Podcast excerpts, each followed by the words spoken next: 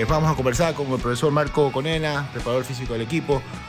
Eh, profe, hoy se cumplen, si no me equivoco, 16 días desde que empezó esta pretemporada, contando hasta el viernes.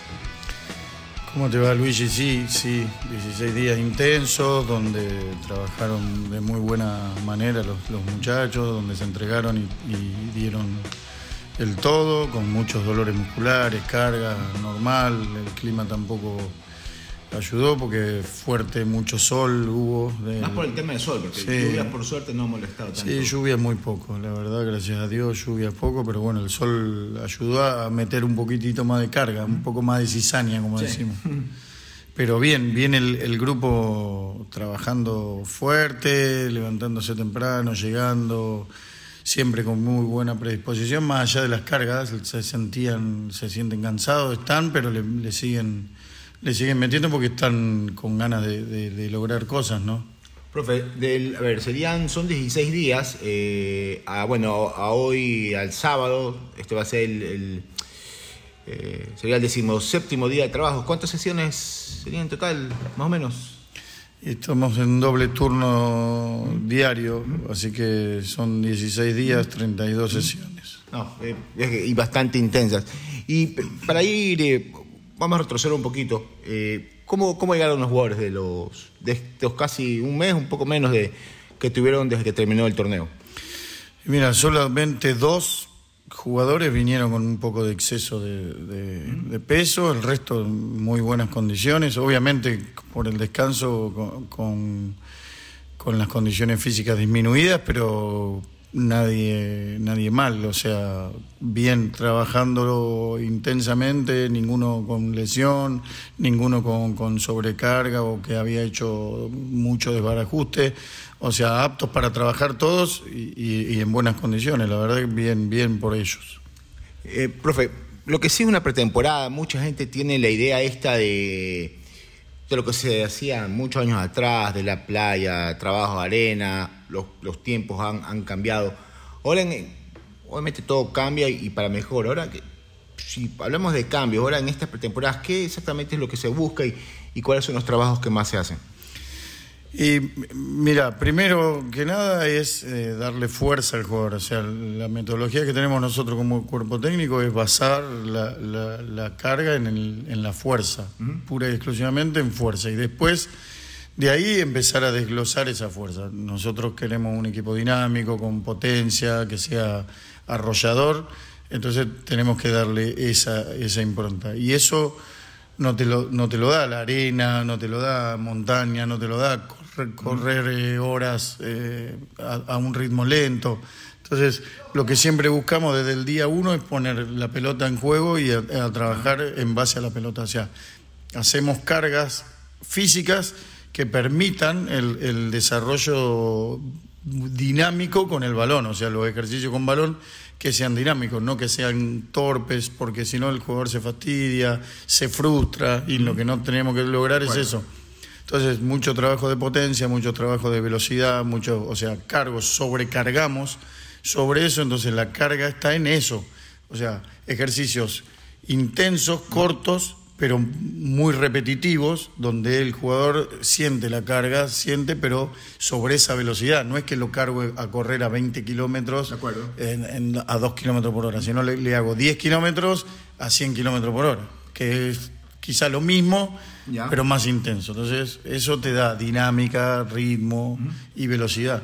O sea, no es que yo le digo, profesor, dígame eh, en qué es lo que más se trabaja, si en la parte aeróbica o de potencia o de fuerza. Digamos que es prácticamente lo mismo, claro que esto ya va bajando a medida que nos acercamos a los días de competencia. Claro, los primeros días fueron más eh, voluminosos, o sea, en, en, cuanto al trabajo, y a medida que nos vamos acercando a la finalización, de, la concentración, de la, de la, pretemporada, vamos buscando la puesta a punto, que son trabajos más cortos y más intensos, para darle dinámica y eso, para darle soltura al jugador. El jugador hoy está empezando a bajar ya la carga en cuanto a volumen, no a intensidad. La intensidad del trabajo está subiendo, lo sienten menos porque, como te dije antes, trabajamos con una intensidad elevada, más allá del volumen o sea, siempre trabajamos con una intensidad elevada. Ahora estamos elevando un poco más la, intensidad y bajamos el volumen de carga. Y por ejemplo, para que la gente entienda un poco más de lo que se hace en una pretemporada, por ejemplo, los jugadores, eh, me parece que ya tenemos más de 10 días concentrados, me parece un poco más, estarán acá hasta el día miércoles. Eh, pero sí, mucho se habla de dobles jornadas, después se baja una jornada. mucha gente eh, se lee, oye, pero en otros lados se hacen tres jornadas. Es para que la gente entienda un poquito más que acá son dos jornadas, pero además de eso hay muchos jugadores, si no es la mayoría, que digámoslo así, su tercera jornada son trabajos que ellos realizan en el, en el gimnasio, que estos se llamarían de fortalecimiento. Claro, cada jugador tiene su rutina aparte, donde hacen fortalecimientos individuales de, sus deficiencias. Algunos trabajan tren superior, otros tren inferior, algunos hacen una, rutina de, rehabilitación de, diferentes piernas que han tenido golpeadas, eh, eh, otros hacen terapia, otros hacen zona húmeda no es que están, entrenan y se tiran a la cama. O sea, el jugador tiene su rutina que la lleva a lo largo del año. O sea, a ver. Eso le iba a preguntar, porque hemos visto que hay unos jugadores que se entrenan aquí a una jornada, dos jornadas, y a veces vemos que tienen, realizan otro tipo de, de trabajo en gimnasio. Sí, sí, a ver, nosotros por ahí o sea, sin ir, sin, sin tratar de copiar o trabajamos un poco como, como trabajan en Europa, en, la Premier, en, España y hasta en Argentina mismo ahora se está trabajando de esa manera. Que, el otro día escuchaba un colega argentino que le llamaba triple turno matutino. Eh, por, por así llamarlo, porque los jugadores, por ejemplo, nosotros, el cuerpo técnico llega a las 7, 7 y cuarto al, al predio, ¿no? Eh, los jugadores empiezan a llegar también siete y cuarto, siete y media. Algunos llegan siete y cuarto, otros, la mayoría empiezan a llegar a las siete y media. Desayunan y tienen esa rutina que te dije de rehabilitación, de fortalecimiento individual, porque no podemos trabajar globalmente eso, porque cada uno tiene sus diferencias. Hasta las ocho y media hacen terapias, en eh, zonas húmedas, algunos lo que necesitan. Bajan a entrenar, tenemos las dos horas, dos horas y cuarto, dependiendo del día, porque obviamente cuando estás más cerca del, partido eh, disminuye el, tiempo de entrenamiento. Después del entrenamiento, eh, algunos también hacen, continúan con su rutina de fortalecimiento, recuperación, zona húmeda, fisioterapia, y los jugadores están yendo, algunos once y media, doce del mediodía. Están casi cuatro horas, cinco horas acá. Entonces, a veces cuando te dicen doble turno, doble jornada, no siempre, no siempre es bueno, o sea, porque primero tenés que tener eh, bien la infraestructura, bien aceitado, eh, conlleva un montón de cosas. Y saber manejar las cargas también ya cuando estamos en competencia, por lo que estamos prácticamente acá un club que estamos en Liga Pro, estamos en Libertadores, ahora que hay Copa Ecuador, entonces todo eso hay que saberlo manejar. Lo que pasa es que cuando vos entrenás le das eh, una cierta alimentación. Esa alimentación aumenta el glucógeno en sangre que se, que se instala en, en, los músculos. Eso es para que el cuerpo siga trabajando a un nivel durante un tiempo limitado. Si nosotros, ese glucógeno que nosotros almacenamos, lo consumimos en entrenamiento, cuando vamos a la práctica del partido, eh, está sin energía, porque es como que vos llenás el tanque para correr una carrera de 100 metros, Entiendo. pero antes de correr los 100 metros viajás 20 kilómetros. ¿Mm?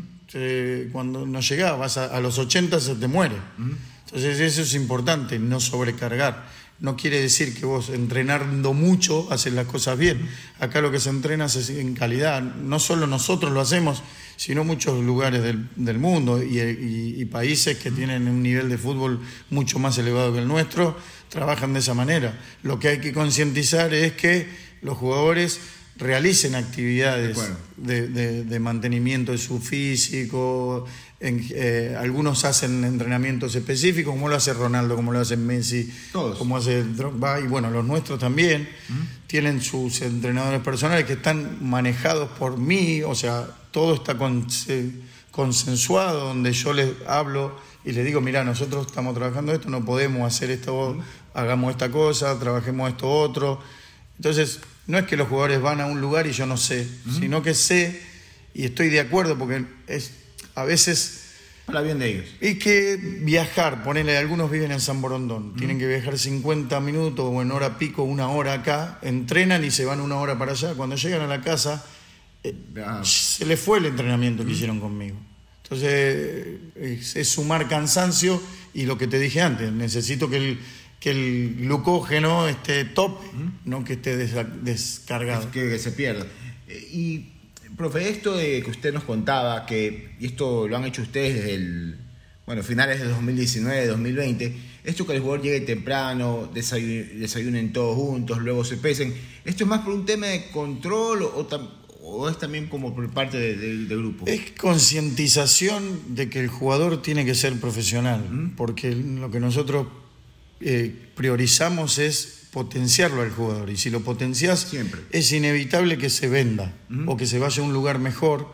Y en ese lugar mejor va a tener que ser así, y que no se encuentre con una cosa distinta. O sea, nosotros queremos ser eh, el, lugar top donde el jugador de acá que se vaya, que no sienta tanto la diferencia cuando está jugando, no sé, en una Premier. El otro día hablábamos con, Segundo Castillo cómo se entrenaba allá, cómo, porque la verdad yo no tuve la posibilidad de, haber trabajado en Premier League y, Segundo Castillo sí, nos dice, la verdad que estamos muy parecidos, salvando la infraestructura, eh, eh, obviamente. el poderío económico, pero tenemos cosas o, costumbres que le estamos inculcando al jugador que son eh, muy parecidas a lo que hacemos allá, a lo que hacen Y le va a servir para, el, para el crecimiento profesional de ellos. Claro, eso es muy bueno. O sea, y después pasa lo, lo, que te puede pasar a todos. A veces las cosas no se te dan y obviamente la gente quiere ganar y nosotros también queremos ganar porque Siempre. nos gusta. Eh, sabemos que Barcelona es ganar, ganar, ganar. Sí. Y, no nos permitimos nosotros. Eh, a ver, yo creo que no festejamos tanto el haber salido campeón en el 2020 como el haber quedado eliminado de la Copa Libertadores, creo que a vos también te pasó. Así es. O sea, sufrimos muchísimo más esa eliminación que, el haber ganado. Y así somos nosotros, o sea, los que queremos ganar y nos duele, no es que... Sí, ahora que estamos viendo, ahora se están repitiendo, hace minutos que estamos viendo el partido ese. Partido de, Flamengo, y, y, sí, te da una bronca bárbara porque la tuvimos ahí y son cosas que te quedan marcadas en la vida, pero lo que intentamos es meter en la cabeza del jugador el profesionalismo. Cuesta por, por, educación, por costumbre, por cultura, pero estos muchachos están aceptando, están empezando a darse cuenta, se están viendo las diferencias. Obviamente algunos te vienen de, equipos chicos, por ejemplo cuando vino Nixon de, Santa Rita, eh, algunos eh, Carcelén que vino de Nacional que, había descendido, Adonis de Muyurruna. O sea, les cuesta porque vienen de un lugar donde por ahí hacían lo que podían, con el material que podían, les permitían algunas cosas y bueno. Otra metodología. Otras metodologías, que ah. no quiero decir que esté mal. A veces eh, cada profesional Trabaja hace lo que puede con lo que tiene, ¿no? Eh, acá tenemos todo, tenemos que hacer eh, valer ese todo.